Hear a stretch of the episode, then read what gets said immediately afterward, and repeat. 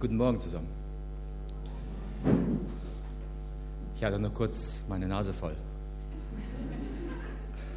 Aber nicht von MMS. Die sind sehr, sehr gut. Die Anfangsvariante war SMS und jetzt hat die MMS. Und dann, ja, sehr schön. Vielen Dank.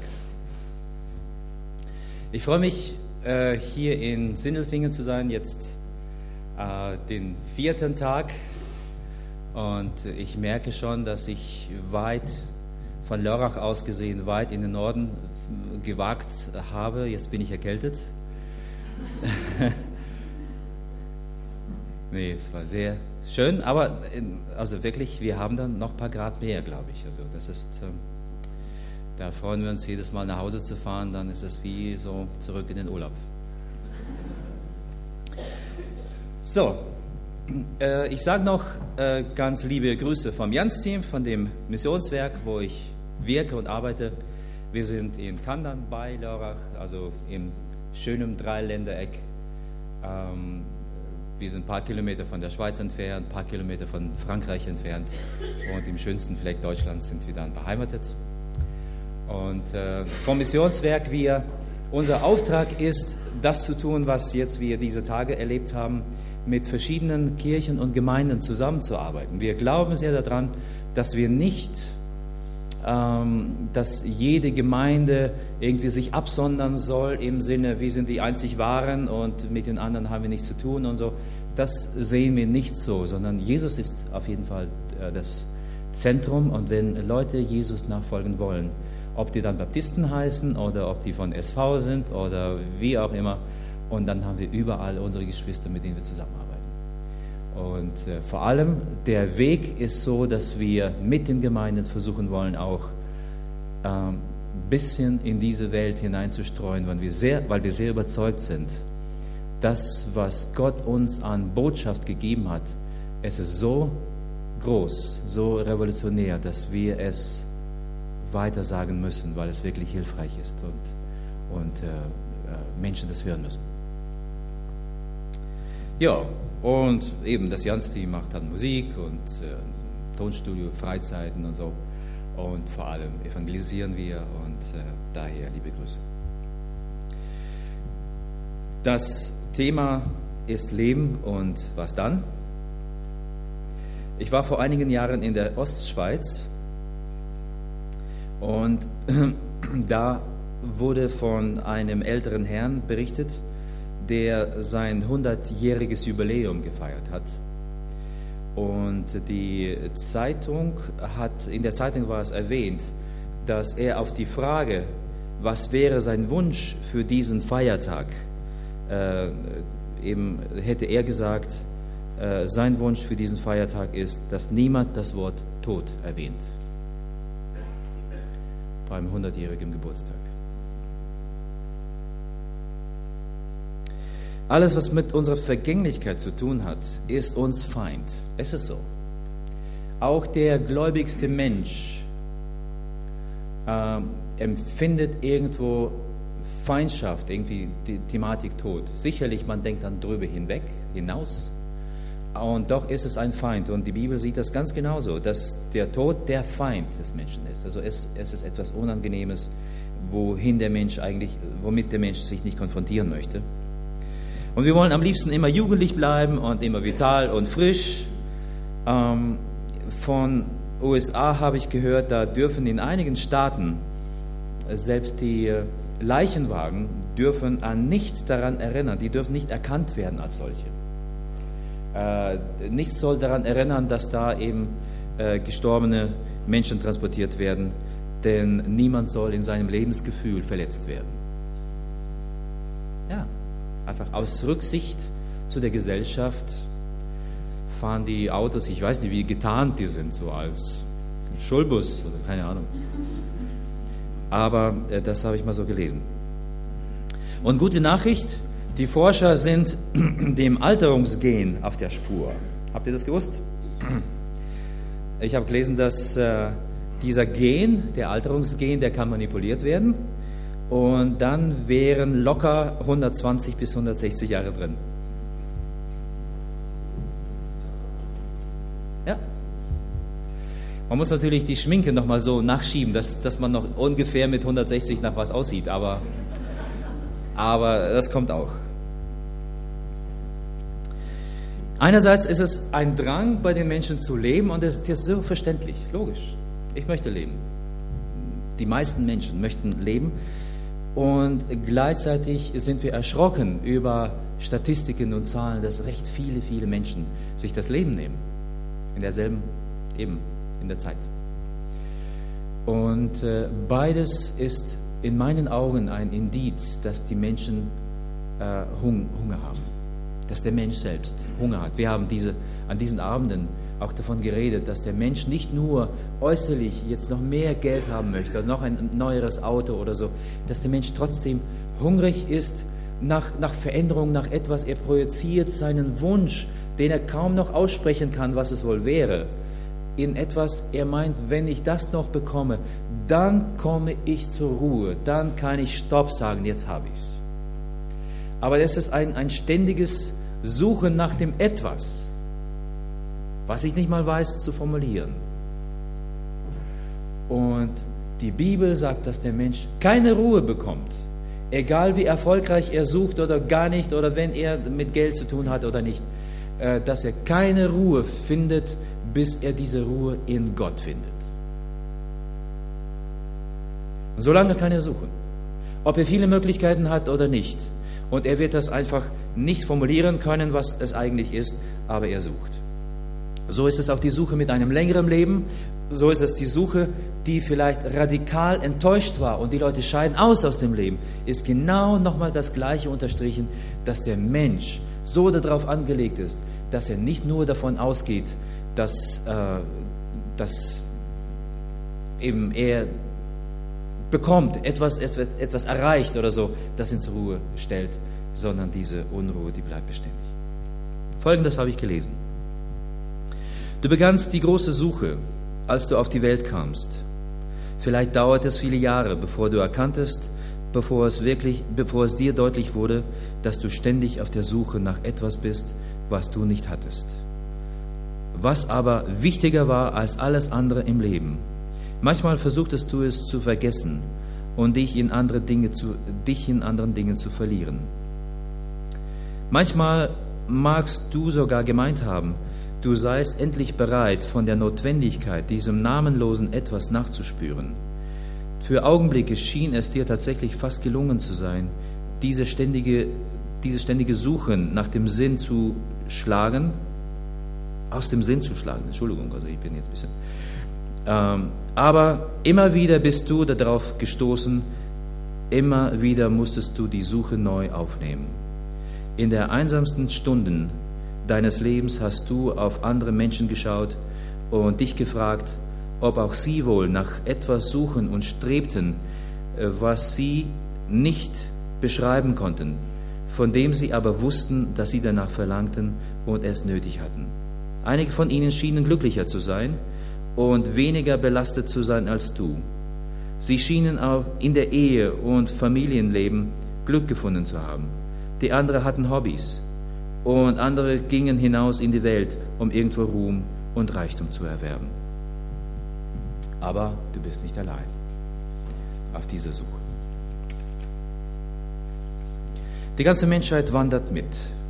Alle suchen nach Antwort auf die Verworrenheit, auf die sittliche Not, auf die geistliche Lehre oder geistige Lehre, die die Welt bedrückt. Und nochmal ein Zitat aus seinem Buch. Es gab in der Vergangenheit verschiedene Versuche, um aus diesem Dilemma herauszukommen. Eins der ersten Wege trug die Aufschrift politische Freiheit. Gibt jedem die politische Freiheit, so wurde gesagt, und die Welt wird eine Stätte des Glücks werden. Demokratie und Wahrheit wurden installiert. Es wurden Staatsmänner gewählt. Wir haben Regierungen bekommen, die unser Leben viel lebenswerter machen sollten oder sollen. So erhielten wir politische Freiheit, aber was wir nicht erreichten, war eine bessere Welt. Unsere Zeitungen berichten uns von Spenden und Bestechungen in hohen Ämtern, äh, die in ihrer Art und Willkürherrschaft des Altertums gleicht. Ein anderer hoffnungsvoller Weg hieß Erziehung. Und viele setzen ihr ganzes Vertrauen darauf, die politische Freiheit, verbunden mit der Erziehung, wird uns doch zum Ziel führen, meinte man. Wohin, wohin hat es uns geführt? Sind wir weitergekommen? Wir haben die bestunterrichtete Gesellschaft. Unsere Köpfe sind vollgestopft, aber unsere Herzen sind leer. Der glänzendste Weg von allen hieß höhere Lebensstandard. Fast jeder glaubte, dass dieser Weg ihn automatisch in die, in die bessere, glücklichere Welt bringen würde. Ein Weg durch die schönen, buntfarbigen Reklamen, vorbei an den neuen Autos, flimmernden Computern. Während wir zufrieden hier stehen, selbstzufrieden und stolz darauf, dass wir so viel erreicht haben, was Generationen vor uns nur erträumten, während wir Ozeane in nur Stunden überqueren, während wir Wunderarzneien produzieren, die einige der furchtbarsten Krankheiten zum Erlöschen bringen, während wir Gebäude errichten können, denen gegenüber der Turm zu Babel wie ein Ameisehaufen erscheint, während wir weiter ins All vorstoßen, haben wir auch nicht ein Pünktchen von dem Gefühl der Leere in uns verloren. Soweit das Zitat. Warum ist der moderne Mensch so leer? Er hat doch so viele Ziele erreicht weil er nicht weiß, woher er kommt, wofür er lebt und wohin er geht. Schaut mal, alles, was wir erreicht haben, alles, was wir getan haben, hat irgendwo ein Ziel und Zweck. Dieses Mikrofon hat seinen Zweck. Und jeder versteht, wofür es da ist. Dieses Haus hat einen Zweck und jeder ahnt, wofür es da ist. Jedes Auto hat einen Zweck. Und vieles andere mehr. Und der Mensch aber versteht sich nicht einzuordnen, wofür er da ist. Das ist das große Problem. Die Menschen gleichen Reihen schöner neue Autos, die in allen Einzelteilen vollkommen perfekt da sind, aber in den Treibstofftanks ist es leer. Das Äußere ist schön, es steckt viel dran, aber drin hat es keine Kraft. Leben. Und was dann? Können es uns erklären, warum es uns Menschen bei all unserem Wissen, bei all dem, was wir darstellen, bei all unserer Selbstwahrnehmung, dass wir auf diesen Schluss nicht kommen, auf dieses Ziel nicht gelangen zu erfahren, wofür wir da sind. Wir wissen nicht, was uns morgen begegnen wird. Es liegt nicht in unserer Hand. Und wenn das Leben über uns zusammenschlägt, dann haben wir auch alle Sicherheiten verloren, dann sind die auf einmal nicht da. Alles, was man heute so sich zurecht, zurück, zurechtlegt, entzieht sich. Ich möchte eine Geschichte erzählen, die Jesus uns mal gesagt hat. Er hat von einem reichen Mann erzählt, der recht erfolgreich war. Und äh, als er dann überblickt hat, was er für eine Ernte bekommen hat, hat er gesagt, hey, also meine Güte, also meine Scheunen sind ja viel, viel zu klein. Ich muss ja einfach, um nach vorne zu schauen, muss ich ja noch was anbauen. Ich muss noch irgendwie weitermachen. Und er hat die kleineren Scheunen weggerissen und alles weg platt gemacht und hat größere Scheunen gebaut und da diese Ernte eingefahren und hat, hat vieles vorausschauend eben sich an Sicherheiten gebaut. Und dann lesen wir in Lukas 12 ab 20 und dann heißt es aber, Gott sprach zu ihm, du Narr, diese Nacht wird man deine Seele von dir fordern. Und wem wird das gehören, was du angehäuft hast? So geht es jedem, der sich Schätze sammelt und ist nicht reich bei Gott. Das ist die Situation heute. Die Menschen versuchen auf Sicherheiten zu setzen, weil dieses Gefühl der Nichtsicherheit, die ist ja recht tief bei uns, also im europäischen Raum besonders. Und wir arbeiten daran, dass wir etwas Sicherheitspolster aufbauen und, und irgendwie noch anhäufen und ein größeres Konto und sowas. Aber wir ahnen, dass irgendwie wir damit nicht zur Sicherheit kommen, die tatsächlich mich betrifft.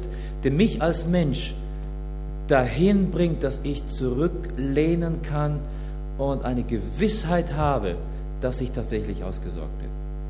Großes Konto kann manchmal eine Gefahr bedeuten, dass ich nicht sicher bin, ob da jemand da drauf irgendwie äh, einen Anschlag hat. Oder was auch immer geschehen mag. Auf jeden Fall dieser Mensch, der hat nach seinen menschlichen Maßstäben gut gearbeitet und hat so von der deutschen Perspektive einiges richtig gemacht.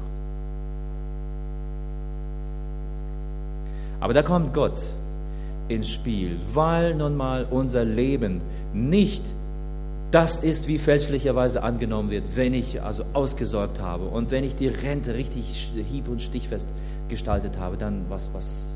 Denn wir sind nur auf einer ganz, ganz kurzen Distanz in dieser Welt, wo wir all unseren Aufwand betreiben, um etwas zu garantieren, zu sichern.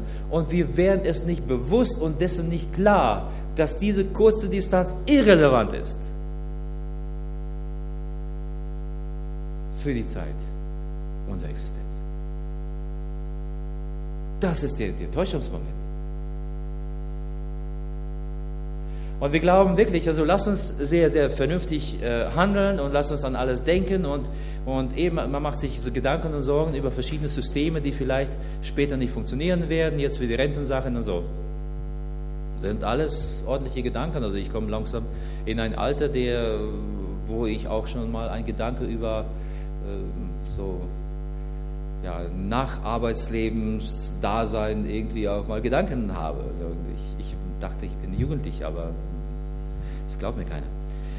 Aber auf jeden Fall, und wenn wir diese vernünftigen Gedanken auch denken miteinander, und die sind völlig in Ordnung. Aber es ist zu kurz gedacht, weil wir Menschen nur auf eine kurze Distanz setzen und uns belügen. Und wehe uns, wenn wir uns dermaßen verrennen und belügen in diesem Punkt und sagen, ich habe wirklich ausgesorgt, ich habe alles richtig gemacht. Wenn du nicht daran dich verknüpft hast mit dem, der das Leben er, erschaffen hat, Leben initiiert hat, das Leben formuliert hat, wenn du nicht da deine Anknüpfung hast. Entschuldigung, dass ich so ein bisschen übergreife und wehe und so, aber ich, ich will es nur so formulieren. Versteh das? Dann hast du falsch gedacht. Und zwar drastisch falsch gedacht. Denn die Bibel macht es uns sehr, sehr klar. Gottes ganzer Aufwand, uns zu retten, der ganze Aufwand, dass Jesus mit dem Kreuz in diese Welt gekommen ist, dass er gestorben ist am Kreuz. Wir haben die Tage noch gesagt, dass das ist modern ausgedrückt elektrischer Stuhl. Da ist Gott auf einen elektrischen Stuhl gegangen für uns. Dieser Aufwand, dass Gott wirklich an sich selbst, also er hat sich alles abverlangt, der hat nur Sinn, dass Gott selber an die Ewigkeit glaubt, wie drastisch der ist. Menschen glauben das nicht, Gott glaubt es. Und Gott sagte, ich will mein Geschöpf retten. Bitte, bitte, bitte, ich, ich rette euch. Ich verlange das alles von mir selber ab. Ich habe das für euch getan.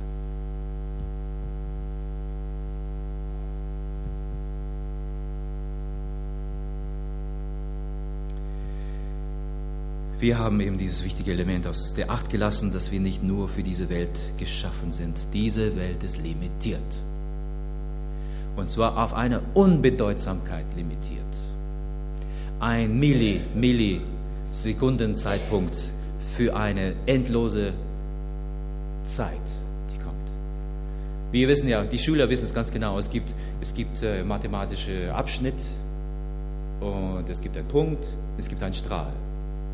Was ist ein Unterschied zwischen einem Abschnitt und einem Strahl? Wer äh, Prüfung, Abiturient?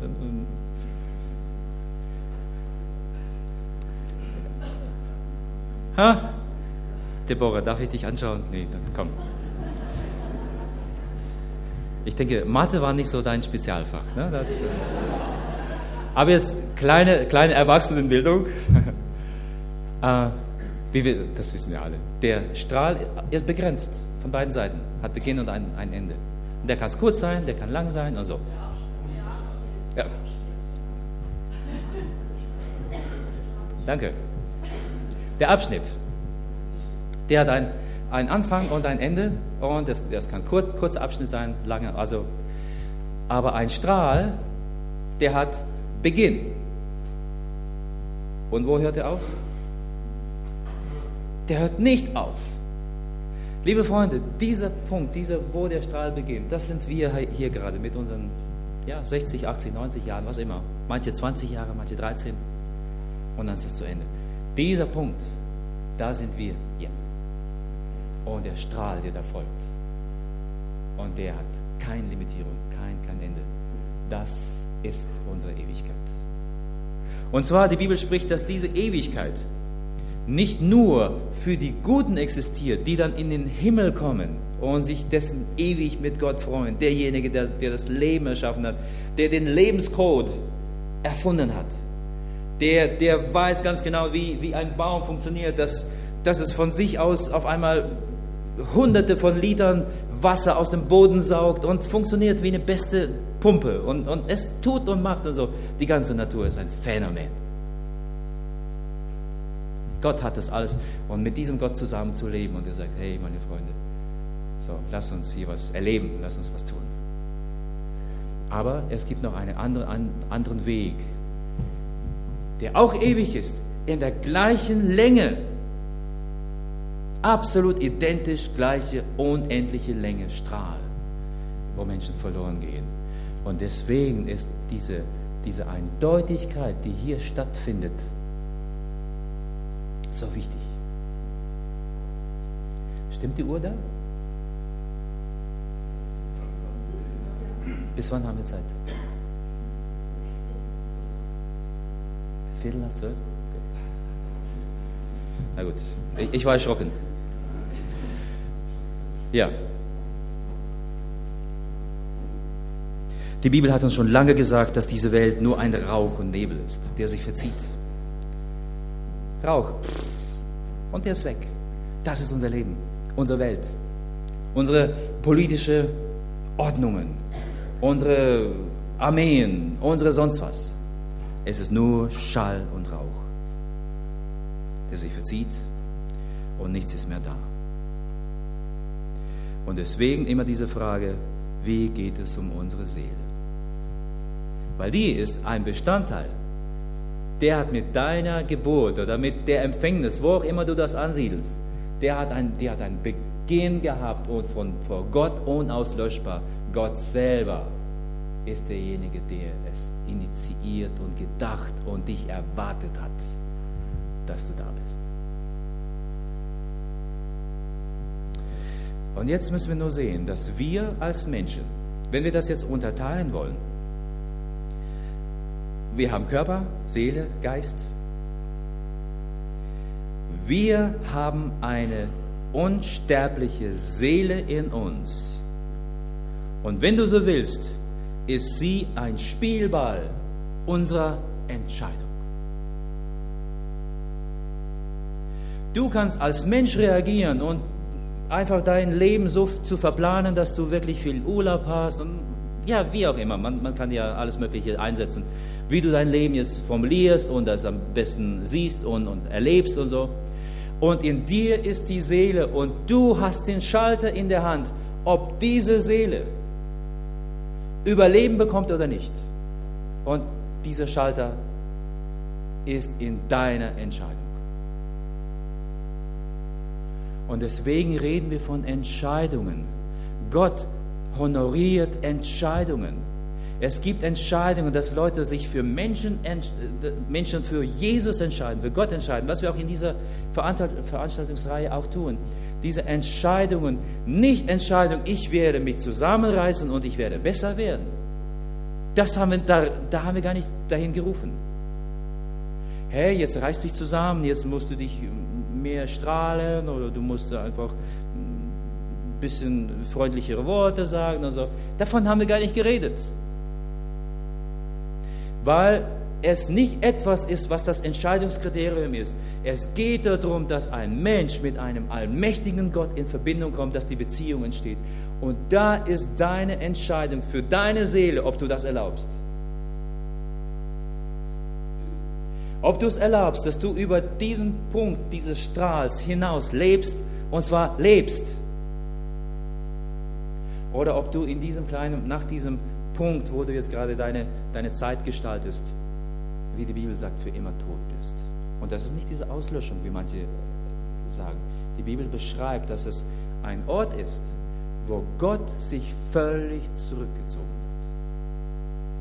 hat. Wenn es heißt, dass Gott sogar in dieser Welt, wo die Menschheit vom Paradies her noch sich äh, von Gott weg, weggezogen war, dass Gott trotzdem hier, äh, die Sonne scheint über Gerechten und Ungerechten, sagt die Bibel, und der, der, der Regen fällt auf Gerechte und Ungerechte. Und, und Gott ist irgendwo dabei. Wie viele Menschen erleben irgendwie Bewahrungen oder Schutz oder, oder was alles Zufall dann ist und, und vieles andere mehr. Gottes Finger sind überall mit dabei. Manchmal wundern wir uns, wenn ganz, ganz schlimme Dinge passieren. Wo ist Gott auf einmal?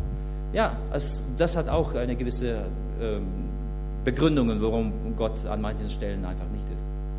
Aber ähm, wenn wir von der Hölle reden, dann ist es ein Ort, wo Gott mit seinem Schutz, wo Gott mit seiner Fürsorge, wo Gott mit seiner Liebe, wo Gott mit seiner Kraft und Ermutigung nicht vorhanden ist. Stell dir vor, wir würden jetzt sämtliches Licht aus diesem Raum entfernen, nur das Licht entfernen. Was würde hier sein? Stockfinster. Wir würden nicht die Finsternis reinpumpen. Wir würden nur das Licht wegnehmen. Stell dir vor, was passiert, wenn Gott sich zurückzieht und keine Güte Gottes da ist und der Feind Gottes, der Satan selbst, in sein Domizil, in seinem Reich diese Menschen hat. Und die Bibel warnt. Deswegen hat Gott so viel Opfer verlangt, dass er sagt, ich will das ersparen. Bitte. Aber Entscheidungen bleiben immer noch in Kraft die werden immer noch respektiert.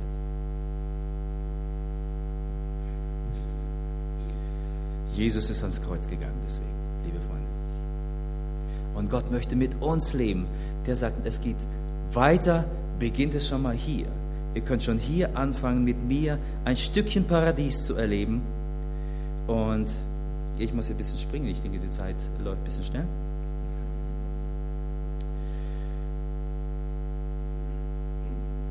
so Déjà-vu. Vor ein paar Wochen war es genauso. Ich musste springen.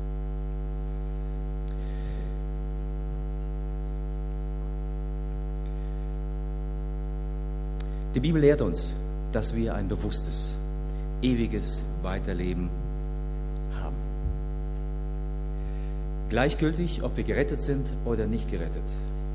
Und jetzt ein paar Gedanken, die die Bibel formuliert hat über das, wie er sich gedacht hat bei ihm, dass es bei ihm sein würde. Ich lese aus Offenbarung 21. Jetzt aus Luther, ein bisschen ältere, ältere Übersetzung. Siehe da, die Hüte Gottes bei den Menschen, und er wird bei ihnen wohnen, und sie werden sein Volk sein, und er selbst, Gott mit ihnen, wird ihr Gott sein. Und Gott wird abwischen alle Tränen von ihren Augen, und der Tod wird nicht mehr sein, und das Leid noch Leid, noch Geschrei, noch Schmerz wird mehr sein, denn das Erste ist vergangen. Wo wir uns aufhalten, ist das Erste, das erste Kapitel. Und dann wird die Seite umgeblättert, namens Tod, und dann beginnt das Zweite. Aber ich finde es so tröstlich, wenn ich das lese, dass Gott der Allmächtige er hat seine Kinder vor sich und die sind im Himmel und einige davon haben noch Tränen in den Augen. Die sind aus einer Welt gekommen, die gar nicht so leicht war. Die haben gelitten, die wurden missverstanden, die wurden gemobbt. Und was auch immer mit ihnen. Oder die sind auch ganz Krankheiten und schweren Dingen gekommen. Und Gott sagt, hey, komm zu mir. Ich habe hier noch ein Tempotaschentuch. Ich wische dir das Tränen ab. Gott selbst. Und manche Leute sind in den Himmel gekommen, haben Tränen in den Augen, weil sie so viel Ungerechtigkeit erlebt haben, dass es ihnen schwer ist zu vergeben. Und die haben das Gefühl, wenn ich die Gelegenheit habe, dann schlage ich zurück und ich muss mich rächen. Ich, das ist ungerecht, was mir passiert. Auch da können wir wirklich sehen, dass der Himmel insofern so ein von Gott wahrhaftig idealer Ort ist, weil Gott auch da Tränen abwischt. An anderer Stelle hat er noch im Alten Testament gesagt, äh, rächt euch nicht. Rächt euch nicht für irgendetwas, was Ungerechtes geschieht, denn die Rache ist mein, spricht der Herr. Es ist so schön, dass wir Christen und einfach wir wollen es allen anderen Menschen auch sagen, hey, ihr lieben Leute, ihr braucht nicht zu rächen. Ihr braucht nicht das Gefühl zu haben, ich muss zurückhauen, denn es ist Ungerechtigkeit. Wo du es zurechtbiegen kannst und für die Gerechtigkeit einstehst, bitte tu das. Das ist die Verantwortung. Aber räche dich nicht. Denn Gott selbst wird kein dieser Elemente, um die es geht, die dich so schwer getroffen haben, vom Tisch fallen lassen und sagen, oh, das habe ich übersehen, das ist irrelevant. Er wird um alles seine Sorge tragen, dass es seine Richtigkeit bekommt. Du brauchst nicht zu rächen. Du brauchst dich darum nicht zu kümmern. Gott schon hier beginnt das zu starten, was in der Ewigkeit noch seine Fortsetzung bekommt. Hier bist du von Gott einfach animiert, dass du nicht kämpfst und machst und unglücklich bist und versuchst zurückzuschlagen, sondern dass du es dem Herrn abgibst. Er macht das, er trägt das und im Himmel wird er selbst nochmal Zeit haben für dich und sagen, hey, mein Lieber oder du, meine Liebe, schön, dass du da bist. Ich tröste dich jetzt und die Gerechtigkeit ist hergestellt. Die beteiligten Personen, die beteiligten Situationen die mache ich zurecht. Und zwar nicht so aus dem Affekt zurück, äh, wie, wie Menschen das tun würden, sondern ich weiß um alle Elemente. Und ich bin der Einzige, der überhaupt äh, genug Objektivität hat, um das richtig zu stellen. Ich werde die Gerechtigkeit wiederherstellen. Und wenn du jetzt selbst zu mir in den Himmel mit nassen Augen gekommen bist, ich wische das trocken. Komm zu mir, der Himmel. Und dieser andere Ort, Hölle für Menschen ohne Beziehung zu Gott. Und es ist nicht der Ort für die Schlechten. Es ist nicht der Ort, dass jetzt Gott irgendeine Messlatte ansetzt und sagt, okay, hier ist so diese, diese Schnittmenge, also Schnitt, Schnittstelle. Bis dahin geht noch. Oder bis dahin geht noch. Und hier ist die Hölle. Das, das ist nicht wahr. Das Kriterium ist da, wo Menschen Beziehung zu Gott nehmen. Und wo diese Beziehung mit Gott funktioniert, da wird auch das Moralische, auch das Menschliche, Charakterliche mit angetastet und Gott wird auf seine Art auch mit den Menschen arbeiten. Deswegen ist es nicht egal, wie ich lebe. Überhaupt nicht egal. Aber Gott nimmt teil an dem, was ich tue. Und was noch so schön ist in dieser Zeit, wo wirklich ein Stückchen Himmel schon beginnt, dass diese Partnerschaft mit dem großen Herrn hier beginnt und er sagt, hey, wirf deine Sorgen auf alle eure Sorgen werft auf ihn, denn er sorgt für euch, heißt es in 2. Petrus 5. Alle eure Sorgen. Das bedeutet, liebe Freunde, wenn wir ganz gehorsam sind, dann gehören wir zu denen, dass wir so in die Reihen sagen können, hey, schön in einer Runde zu sein, derer, die keine Sorgen haben. Super. Und wie geht es euch heute? Oh, keine Sorgen. Toll. Nein, so weit sind wir nicht. Ehrlich, ehrlich gesagt, wir sind noch nicht so weit. Und manche sind vielleicht ein bisschen weiter, dass das Vertrauen zu Gott immer weiter wächst und die erleben, dass Gott in das Schicksal hineingreift und die es gut haben mit dem Herrn. Und das wünschen wir uns gegenseitig. Leben und was dann? Leben ist ein wichtiger, kurzer Zeitpunkt. Irrelevanz in dem, dass wir alles auf das Leben setzen. Aber wenn wir auf das Dann setzen in dieser Zeit und diese Gelegenheiten nutzen, dass Gott mit uns und durch uns ein bisschen Licht in Sindelfingen und darüber hinaus strahlen kann, dann ist das Leben sehr, sehr, sehr relevant. Und das geht in die Ewigkeit hinein. Und ich freue mich drauf.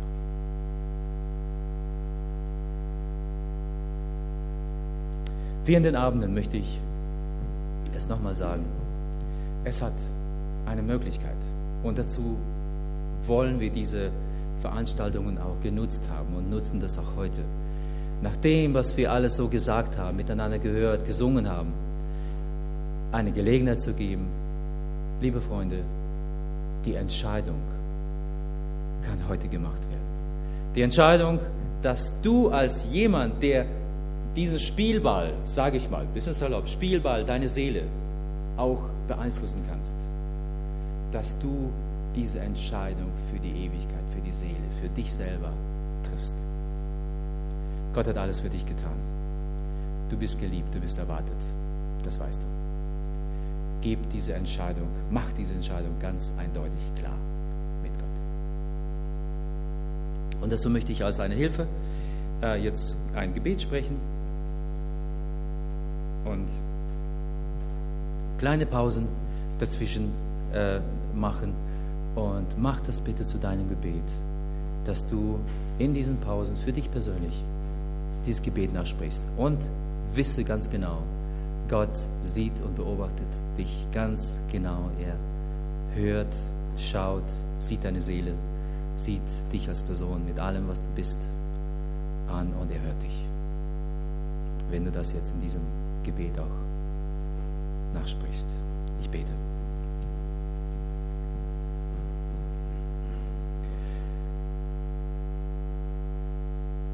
Vater, wir sind jetzt im Leben. In diesem irdischen Leben, wo wir vieles erleben, Erfreuliches und auch nicht Erfreuliches. Und vieles verlangt unsere Entscheidungen ab im Ablauf des Tages. Aber lieber Vater im Himmel, ich möchte die Entscheidung treffen, die mich, die meine Seele betrifft. Und ich gebe dir Raum in meinem Herzen. Komm in mein Leben. Ich danke dir für Jesus, der alles bezahlt hat, das im Wege war, dass ich dir begegnen konnte. Und jetzt kann ich das ich stehe einfach so vor dir. Nimm du mich an. Ich will dein Kind sein. Ich will mit dir leben, mit deiner Kraft, mit Zuversicht im Leben. Ich will nach oben schauen, auch in, die, in den Situationen, die mir Tränen in die Augen schießen. Ich will mit dir sein, immer. Begleite mich. Ich will dir folgen. In Jesu Namen. Amen. Wer angesprochen ist, wer dieses Gebet für sich gesprochen hat, lade ich ein, kommt kurz zu mir. Ich würde gerne mit euch vielleicht nochmal persönlich kurz was sagen, ein Gebet sprechen und äh, das kann eine gute Hilfe sein für das weitere Leben. Ganz locker, flockig und auch wichtig, kommt bitte auf mich zu. Beziehungsweise haben wir irgendjemand mit diesen Zeichen, die sich als Mitarbeiter äh, deklarieren? Nicht. Also die Mitarbeiter sind da, aber ihre tollen äh, Schildchen nicht. Ja, das ist eine gute Lösung. Okay, aber das Anliegen ist, ihr spürt das äh, macht diesen Schritt wirklich sehr, sehr eindeutig klar. Es ist so wichtig. Vielen Dank.